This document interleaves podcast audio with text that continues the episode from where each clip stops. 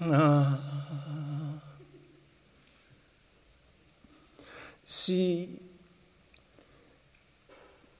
vous aviez vu comme j'en fis rencontre, vous auriez pris pour lui l'amitié que je montre chaque jour à l'église. Il venait d'un air doux tout vis-à-vis de moi se mettre à deux genoux.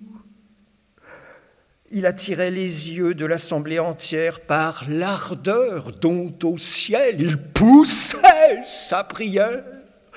Il faisait des soupirs, de grands élancements et baisait humblement la terre à tout moment. Et lorsque je sortais, il me devançait vite pour m'aller à la porte offrir de l'eau bénite. Instruit par son garçon qui dans tout l'imitait de son indigence et de ce qu'il était, je lui faisais des dons. Mais avec une modestie, il me voulait toujours en rendre une partie. C'est trop, me disait-il. C'est trop. De la moitié?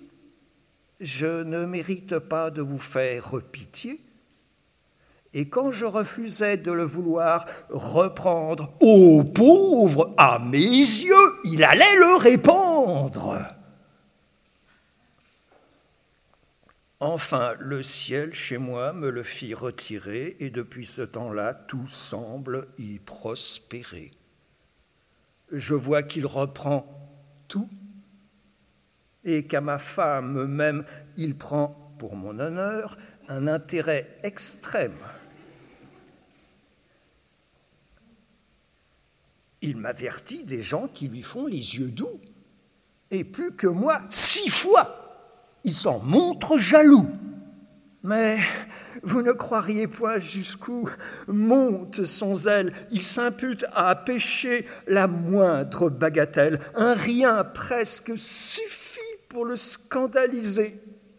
Jusque-là, qui se vint l'autre jour accusé d'avoir pris une puce en faisant sa prière et de l'avoir tué avec trop de colère. Hmm.